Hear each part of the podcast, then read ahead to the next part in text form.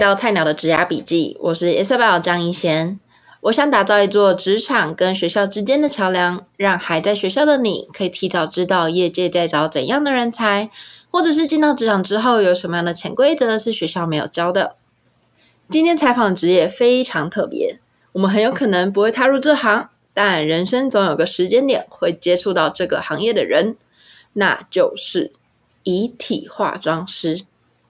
其实我从来都没有想过我会采访到这个职业，但因为前阵子我奶奶过世的时候，我人在美国工作，那那时候其实帮不上家里什么忙，也不太知道他们筹备丧礼都在忙些什么。那那时候我是深刻的感受到自己对后事的准备是一无所知的，所以当这位来宾联络我的时候，我马上觉得，哇，这该不会是我奶奶给我的讯号吧？她让我有一个机会可以补足我不懂的东西。那今天呢，我们会用轻松的方式讨论到遗体化妆师的工作有哪些。那为什么这位来宾会踏入这一行，以及这个工作对他个人的生活有什么样的影响？那我们就先请安琪老师自我介绍一下吧。各位听众，大家好，我是李安琪，国立台北护理健康大学生死与健康心理咨商所研究所毕业。那我一直都是在台湾工作，过去是新娘秘书，现在则是在殡葬业从事遗体化妆的工作。哇，那你在这一行做几年啦？呃，今年第二十年了。哇，哎、欸，真的很久哎。对啊。那我可以偷偷问一下，为什么会从新秘转到遗体化妆师呢？呃，这个就是要从我小时候开始讲起，因为小时候。哦呃，我们家境不是很好，因为父亲死得早，所以那时候我对于钱就非常向往。呃，那我是因为一次是跟妹妹跟妈妈的一一次聚餐，那刚好那时候我们正在看电视，那时候电视就在播放说，呃，，E.T. 美容师月入十几万，那也因为这句话打动到我，所以我就去面试了，所以我就直接当天我就把我之前的那个。新密的工作我直接辞掉了，嗯，让自己没有没有退路。哇，哎，月入十几万，其实真的在台湾算很多哎。对，当时是真的是因为这样子，所以才想说有机会一个月赚十几万，对我来讲是很吸引我的。真的，连我听到我都觉得哇，很很不错这样。对对，哎，那你可以跟我们说一下，就是工作内容会包含哪些呢？呃，工作内容其实，呃，殡葬业其实它非常大，那分工也非常仔细。那很多人其实会把我们跟礼仪师搞混。嗯、那其实我们很单纯，我们就是负责帮遗体化妆，好，然后还有穿衣，还有做整体造型，好之类的。洗澡也在我们的范围里面。但是我听说有那种帮忙修复的，这跟你们有关联吗？有有。有关联，就是呃，如果说你单纯只是帮遗体化妆啊，呃，到某一个境界之后，你会没有办法再往上走，所以一般来讲，很多人就会往遗体修复去发展。对，但是也有那种不想碰遗体修复的，因为那种心理的冲击跟压力其实非常大的。遗体修复是像如果生前是车祸。坠楼，就是你的身体是有损伤的这样子，然后你们会帮忙修复的意思，这样吗？对，没错，就是有一些呃，如果说假设不是这么严重的一些意外的话，那有一些人可能是因为生病，比如说他得了癌症，比如说口腔癌、嗯、或者是鼻咽癌之类的，那造成脸部的溃烂跟缺损，那个也都是在我们的修复范围里面。当然，我们今天也没办法实际演练，但我挺只是很好奇说，说你们要怎么去修复呢？当如果例如说今天是车祸，好，脸就是被撞歪了，那怎么办？脸如果被撞歪，当然就是呃，毕竟我们一开始跟这个往生者并不认识。其实我们最大的难度是在于说，嗯、因为不认识他，我们对于他的面容并不熟悉。而且如果说你今天是提供的是照片给我们参考。但是因为现在的人其实照片都会美肌，然后甚至都是留下一些非常好看美美的照片，比较不会有人把最真实的那一面呈现出来。所以就会变成对于我们修复，呃，有一个很大很大的障碍。但是我们还是尽可能是根据照片来去做修复。那修复的一个很重要的一个点就是，我们因为它缺损了嘛，我们就必须把它的缺损的那个地方先做一个重建。那这个重建的材料也非常多种，那我们一定是必须先把它重建起来之后，我们才有办法在它的表面外观上做细部的修整微调，这样子。这这意思是告诉我们说，平常修图没关系，但至少要留一个没有修图了。啊，如果是这样说也是没错了。可是可是不能用修图过的点吗？会跟真实的真的落差太大了。像我就常常会。呃，看到实际的一个面容，他可能是年纪有一点大，嗯、可是家属所提供的照片可能是他呃年轻时候的照片。哦、那年轻的时候，对，对，对，对，跟现在的面容是不太一样。那也有一些胖瘦的问题，嗯、所以这会影响到整个修复的成果。我自己觉得这个工作算蛮沉重的，因为你要一天到晚。接触死掉的人啊，然后可能他们生前有一些，就是需要你修修复他们身体的一些状况，你都就是每天都这样看着。那我真的很好奇，说你怎么有办法做这个工作做了二十年呢？呃，为什么会有办法做这个二十年呢？其实这个过程当中，我也不停的一直在去问自己。那当然就是。虽然一开始我们是为了钱来做这个工作，那后来我做了这个工作之后，我觉得我有非常多那种以前没有想过的一些问题，也在那个时候慢慢慢慢去浮现在我的脑海里面。比如说，我会去思考说，为什么人会活着？人活着的生命意义到底是什么？嗯，对，所以我变成是。呃，在每一位往生者的身上，我学到人生不同的面向的一些启发，因此我在、嗯、我觉得我有办法继续做这么久，这个是脱离不了关系。对，了解。那、嗯、但是就是都没有让你想要放弃的时刻吗？有，就是有时候真的身体很疲劳的时候，还是会很想放弃。但是呃，除了一些往生者对我的。一些启发之外，我觉得还有一个原因是影响我很大的，是因为我的父亲，父亲蛮早就死了，那是在我四岁的时候，那那个时候的他也是因为出车祸，所以他的最后一刻死亡的那个面容，一直到现在我都没有办法忘掉。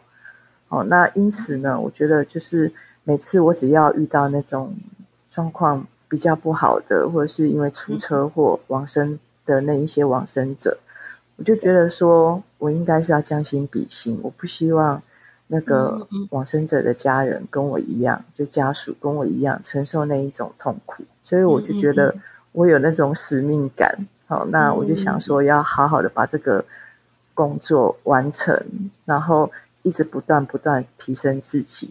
我希望就是有一天，就是能够在我手里送走的往生者，他们家属是能够。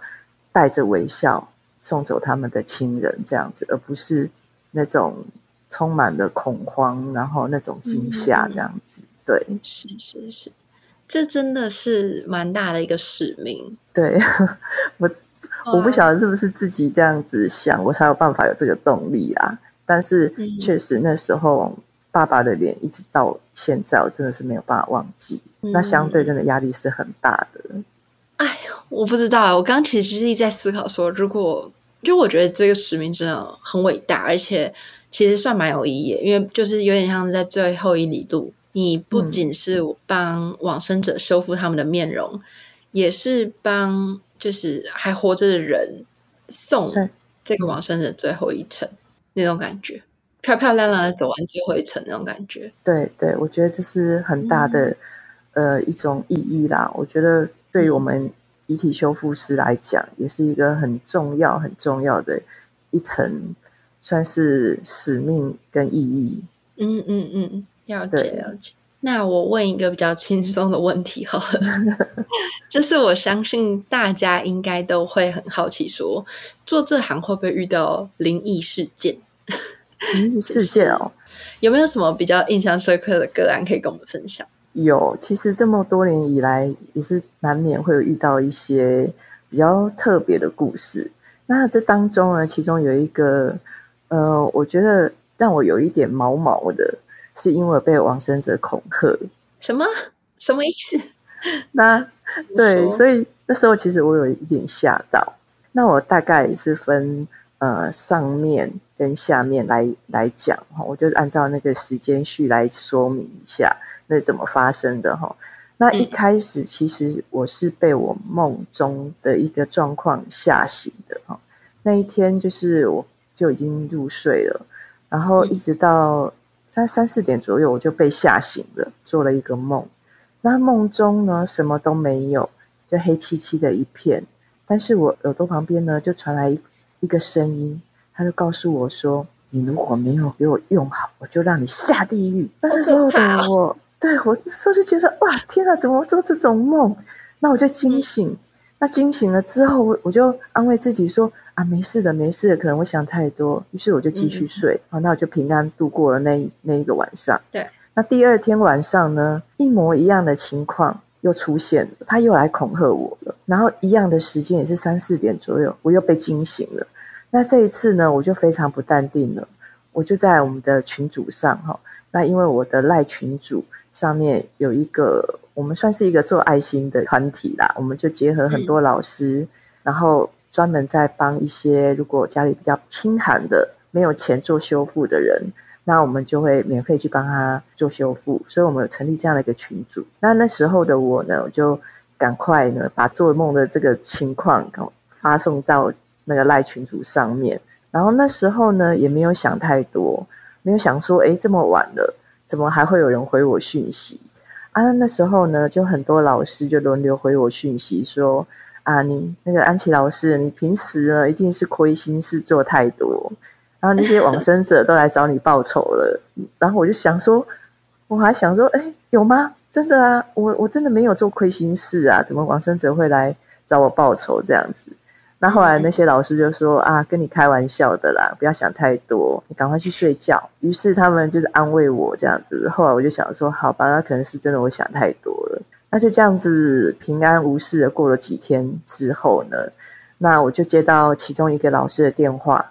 他就说：“哎，安琪老师，你几月几号有没有空啊？那可不可以跟我们去中部？好，那我们准备帮一个呃妹妹做修复。好，因为他是被砂石车呃碾过头，所以他整个头颅都已经扁掉了，都爆掉了。天哪，好，那嗯，对，然后需要你的帮忙。那后来我就看了一下我的行程，哦，觉得可以，后来我就答应他。”那时间到之后，我们就一群人浩浩荡荡就下去帮这个妹妹做修复哦。那整个都大功告成。其实那个修复我们修复的非常久，我们花了十几个小时。嗯，因为就好比我那时候说的嘛，因为照片也美肌，跟我看到他本人，其实嗯，又、呃、加上他的面目已经全非了嘛，那真的是看不出来原来是什么状况。那后来那时候也在美眉的爸爸的指导下，我们就是。共同来完成这一项艰难的任务。嗯，那好不容易已经完成了，那时候我就觉得啊，总算一颗大石头放下了。那这时候呢，嗯、那一天联络我的老师呢，就跟我说：“哎，安琪老师，你过来一下，我有话跟你说。”然后他就跟我说：“哎，安琪老师，你还记得前几天你不是有做一个梦吗？我们都在怀疑是这个妹妹，应该也不是怀疑啊，肯定就是这个妹妹。”那我就想说，为什么？为什么你们会这么肯定？他说：“因为呢，我们有把你做梦的这个情况告诉妹妹的爸爸，哦，然后他就说，呃，这是我的女儿会说话的口气，没有错。那我就说，你是这样威胁人这样子吗？对 对，我就想，我就想说，嗯，一般的女孩子就很年轻的女生，应该不至于会讲话这样子吧？我说。”就算是讲话接近好了，也不见得说就是同一个人吧。然后他说没有没有，还有后面。我说后面是什么？他就说就是妹妹从小呢，她就是一个唇腭裂的孩子。那因为她姐姐非常漂亮，那很多朋友啊，或是亲戚啊、邻居什么的，就会把她们两姐妹来去相互比较。那因此，她从小呢，就是备受这种压力，所以很孤僻，脾气也不太好。那爸爸妈妈也因为呃，就是对他感到抱歉，所以什么事情都很让着他，所以以至于他养成他这种个性。所以他平时讲话就是说：“哎，你如果没有帮我怎么样怎么样，我就让你怎么样怎么样之类的这种口、哦、口语。”然后还有发生一个比较比较让人家觉得比较毛的原因是说，在我们还没有修复的时候呢，呃，其实这个爸爸已经到处都在找修复团队来帮他的女儿做修复。嗯、所以说那时候那个老师才问我说：“难道你都没有觉得奇怪吗？半夜呢，怎么大家都没有在睡觉，还回你讯息？”嗯、我就说：“哎，对呢，我怎么没有想到这一点？”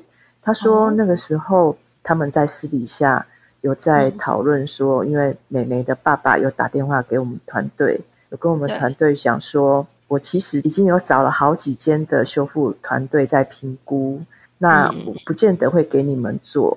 我希望是找一个团队能够把我女儿的面容把它修复得漂漂亮亮，因为这是她的心愿。哦，所以说那时候我刚好。”传了这个讯息给他们的时候，他们又私底下在讲说，那有可能就是我们了。这个缘分，对，这个缘分可能就是由我们承接。结果没想到，我做梦的隔一天，呃，那个爸爸就打电话给我们老师说，我决定给你们服务了。哇，所以是这样子来的，而且鸡皮疙瘩哎，我现在 对啊，而且在这个智商的过程当中，这个妹妹。呃，其实都有一直回去表达她的不满，包含他邻桌的一些东西，全部都被他扫掉，嗯、对，白色都扫掉。然后他还有去奶奶的梦里面去跟奶奶说，他的面容变成这样，所以请你们赶快去找修复的老师来帮我把这个脸修复好，我才要办告别式。所以也是因为这一层原因，爸爸才去找。很多很多的修复老师去比较这样子，嗯、是因为这样子来的。那那时候我就在想，还好，就是说我们修复完了当天晚上，那个妹妹还到奶奶的梦里去跟她讲说，嗯、我的面容已经修复好了，你们可以准备办告别式了。哇，哎、欸，这也太太灵。对，我就觉得很可怕。然后那时候我就觉得，嗯、呃，还好。算是修复的，妹妹还算满意，不然的话，我就想说我该怎么办？嗯、真的感觉她真的会说到做到，好可怕。对啊，对啊，我就觉得好可怕哦。真的，哎，那这样子，这个工作真的对你生活影响很大，让你睡觉睡不好。然后，嗯、你工作时数很长吗？非常长。如果说工作时数比较短，可能就是一般我们上班族的时间，可能就。八小时，但是通常我们都是十呃十几二十个小时以上的在工作。天哪！对啊，所以工作时数很长。那你们通常一天会接到几个案子？一天哦，不一定哎。像平常的那种三四件，已经是呃很稀松平常的事了。那我们只要服务一场案件，嗯、大概时间都要抓到三小时、三四个小时左右。嗯因为有包含路程，嗯，对，所以常常那种好几天没有睡觉，我最高曾经三天没有睡觉啊，太夸张了吧？那这样子怎么有办法就是做二十年呢？啊？我我觉得太惊讶了。对啊，所以所以我才会说我时常都一直在反问自己，还要继续做下去吗？因为真的太累了。对啊，那种精神压力还有体力上。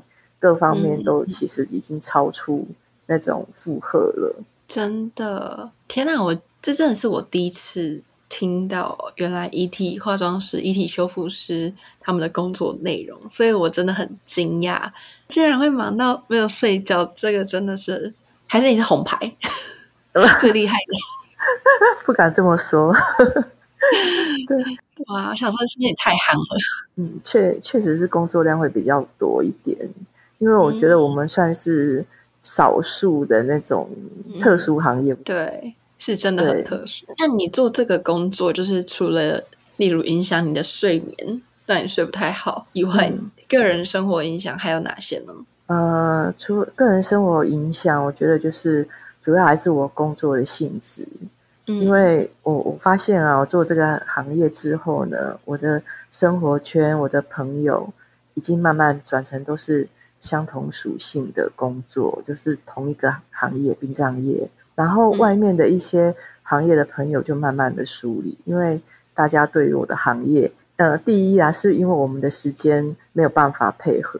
所以有时候他们找聚会什么的，嗯、我们都没有办法去。对。那再来就是说，因为我职业的关系，很多人其实都还是会有禁忌。就算、哦、呃朋友本身没禁忌，他的家人有禁忌。像我最好的朋友的婚礼，我就没有办法去，嗯、因为对，因为家人就说，呃，你那个朋友从事的是殡葬业，是会嗯呃不吉利，然后带煞气这样子。所以他不能来，然后再来就是说，他的红包你也不能收。哈，对他们就说，就是一整个不吉利这样子。是说你你如果让那个朋友来，那你收了他红包，你一定会离婚。虽然我那个朋友现在也离婚了，不是我的问题。没收也是离婚啊，对，所以不是我的问题。对对，所以会有禁忌。对，那对你交友上呢？交友上也是有，尤其是那种交那个男朋友也是有禁忌，嗯，就是他们会介意这样子吗？呃，对，也是会介意啊，对啊，就像我前任男朋友就是这样子啊，就是因为家人一开始对于我我的职业的不认同，然后觉得说，嗯，呃，教一个这样子的女孩子好吗？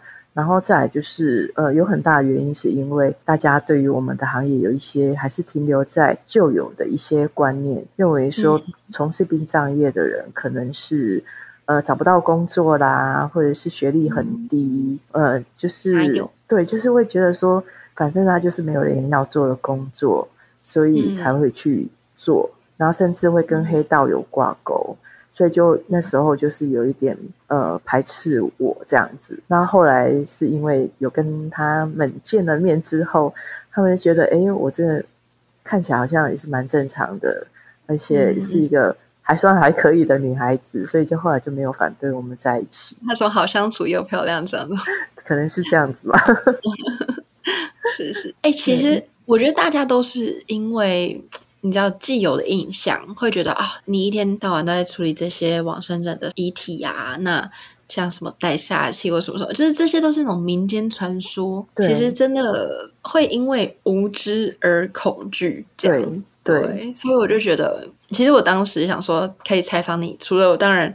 满足我自己个人对就是智商的，就是一些细节的了解以外，嗯，我也觉得如果可以有这样的机会，让更多人了解你们行业在做什么，那可能会对你们有更多深层的认识，会更理解你们的使命，而不是觉得哦，你们就是做一些别人不想做的工作，对，才不是这样的。对啊，不是真的不是这样，我们是一般人，正常人。对啊，对啊。那你刚刚其实有说到，就是这个工作让你重新思考人活着的意义是什么，然后也让你有一个很算，我觉得我自己是觉得蛮伟大的一个使命，就是你希望可以让往生者他们不留遗憾，或是漂漂亮亮就是走完最后一程，也是满足我们活着人的一些心愿吧。这样，那我其实挺好奇说。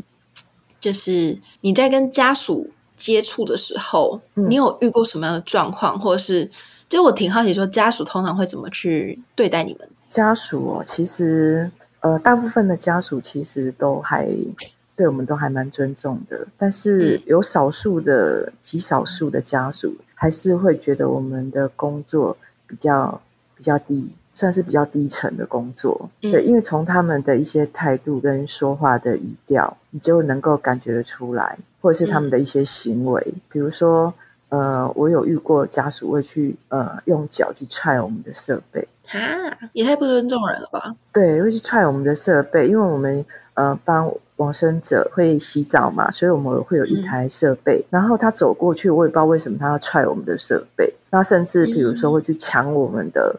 呃，我们的吹风机啊，或者是化妆品之类的，那为什么会去抢？就是说，我们那时候在呃，就是进行沟通的时候，比如说头发要怎么吹，然后因为他们又拿不出照片，然后又只能用口述的方式，哦、那我们就只能说，哎，是这样子吗？还是这样子？嗯、那在吹的过程，嗯、他可能才刚开始，他就觉得不是这样子，就不满意，就把你的吹风机抢走。哦，然后这样的情况也是发生在妆上面，这样子。嗯，对。就是有点不太尊重你们的专业这样子，对对，所以其实有时候我们就觉得蛮受伤的，嗯嗯、就觉得说，呃，天哪，我们是协助，但是虽然我们，因为我们呃之前也不认识你的亲人，对，那我就觉得说，好好的讲话，好好的沟通，然后我觉得是能够比较圆满的，对。那但是突然这样子，其实我们真的是蛮受伤的，其实是是是。嗯，我觉得站在家属的角度，他们一定是在一个很伤心的状态下嘛。那我觉得到那时候的情绪可能都比较会不稳定一点，嗯、然后可能也会因为就是你知道，有时候就会觉得啊，这是我的妈妈，或者是这是我最亲爱的人，我更懂他，我来弄就好那种感觉。对对对，所以我觉得或多或少会比较少考虑到你们的心情啦。这样对对，那我是觉得说，其实都可以讲，嗯、都可以沟通的。对，对，或者是你们其实是跟我们讲说，哎，因为我妈妈或者是我爸爸平时呃我比较了解，那可不可以由我来帮他打扮？嗯、对，嗯、那我觉得这些都是很 OK 的，因为也是有家属是这样子的。对对对，因为对他们来说也是一个很重大的一件事，就是还蛮有意义的一件事情。这样，嗯、对对啊，嗯，因为你知道，像虽然说我奶奶过世的时候我不在台湾，但是我在她。还在医院的时候，我有回去一趟，然后那时候就看到我的爸爸，然后姑姑、阿伯他们就是一起帮我奶奶洗头，嗯、然后吹头发，然后擦乳液。嗯、我当下就觉得啊、嗯哦，好可爱哦，这个画面就觉得很感动。然后，我觉得身为儿女也会觉得，就是有机会可以，对对对，有机会可以表现自己的孝心是。非常难能可贵的这样子，对啊，对啊，对啊，因为毕竟是最后一层了嘛。那其实有时候那种过去的点滴，往往是在最后那一刻，你会不自觉的会在你的脑海里面一直涌现。然后刚好有这样子一个互动，嗯、那一种关系会更加紧密的。嗯嗯，没错没错。真的很感谢有你们可以帮助，就是我们最亲爱的人走完漂漂亮亮的一程，这样子。嗯，我觉得这是我们最算是最最大的存在的意义啦。对啊，才有这个职业的产生。对对对对。那我蛮好奇，就是你觉得什么样的人适合做这一行呢？就是像你看，像我刚刚这样讲一下，就啊。有点太感性，然后就觉得我感觉不太能做这种工作。你觉得感性人可以做这种工作吗？我觉得反而是感性的人更适合做这个工作。哎，为什么？因为其实我们在面临到生离死别嘛，然后往往我们最需要的就是一个同理心。那有时候我反而觉得太过理性的人，并不是说他们没有同理心，而是我觉得那种。呃，感同身受的那种感知能力稍微会差一些些，嗯，对。那我觉得那种那种状况，因为我们常常像我自己本身嘛，就是其实我之前是一个非常感性的人，然后我看到那些生离死别的场面，我就想哭，然后就一哭就一发不可收拾这样子。但是我觉得在哭的那个过程当中，我觉得我能够更加的。呃，融入到这个往生者的生命故事里面，然后我更能够感觉到说家属现在在经历的痛苦，那自然而然我也知道说我该怎么样去服务他们，我该用怎么样的心情去面对他们这样子。所以我觉得，嗯、呃，感性的人并不是说不好，我反而真的觉得感性的人很适合做我们这个工作，因为你在每一次的一个经历里面。你就会把这些东西化成第一种养分，然后你就自然而然就不知道为什么就知道怎么去做。嗯嗯，当你可以设身处地为人着想的时候，对，你自然而然会把就这样子一个修复的工作做得很好，这样子。对对，就觉得，所以我才觉得说，感性的人其实很适合，并没有不适合。而且家属其实那个段期间很敏感的，他能够感觉到说你的同理，嗯、感觉到你的心思的。哦、对，我反而觉得太冷静不好哎，也会安慰到他们那种感觉。对对，他会觉得说啊，有一个人能够理解我的生命，我正在经历的什么样的痛苦。嗯、对，我觉得那是不一样的意义。真的，天哪！我真的太感谢有你们的存在了。谢谢 谢谢谢谢，也谢谢大家的信任。对，真的真的。那最后的最后，其实我有听说你出书了，你可以跟我们听众说说，就是这本书主要在说些什么吗？那我的书名叫做《打扰了》，我是大体化妆师。那在这本书里面呢，除了能够了解大体化妆师的工作日常之外，最重要的就是往生者跟家属带给我的生命体悟，因为啊，我常觉得往生者是我的生命导师，他教会我生命的可贵。那家属呢，则是我的摆渡人，往往在我失落啊，或是遇到困境的时候，拉我一把，送我上岸。因此呢，从他们的故事里面，我一次又一次的反思自己的人生啊。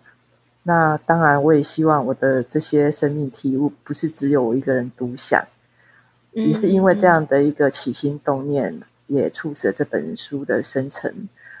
当然，最大的期望就是从每一篇故事里面所提取的养分，能够给读者满满的收获，丰富自己的生命，这样子。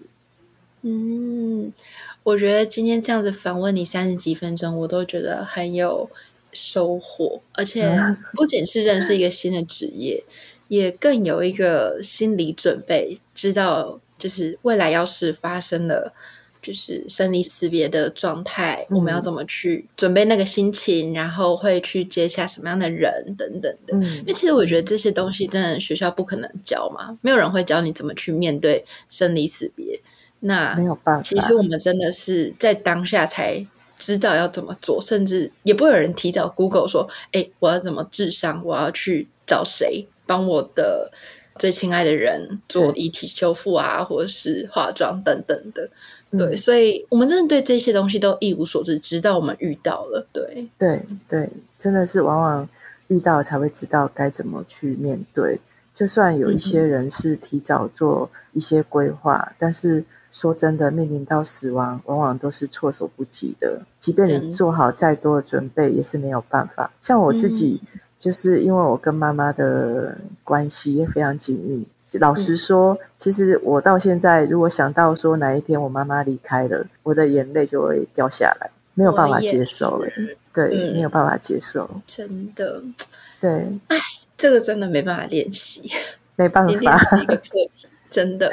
因为这是一个人生课题，对，对，没错。对但真的很谢谢你今天来跟我们分享。嗯、那我到时候会把安琪老师的书名放在下方资讯栏。哦，对了，是什么时候上架？我今年的五月八号上市。哦、对，那我们会在哪里可以买得到？呃，各大的书店或者是电子书那些都有。然后五月八号到六月四号是博客来的，有七九折。优惠哦，OK OK，好好好，没问题。希望我可以赶上这个档期，然后欢迎大家去支持一下安琪老师的书。那非常谢谢安琪老师来跟我们分享他的职业，谢谢大家。那我们就下次见喽，拜拜，拜拜。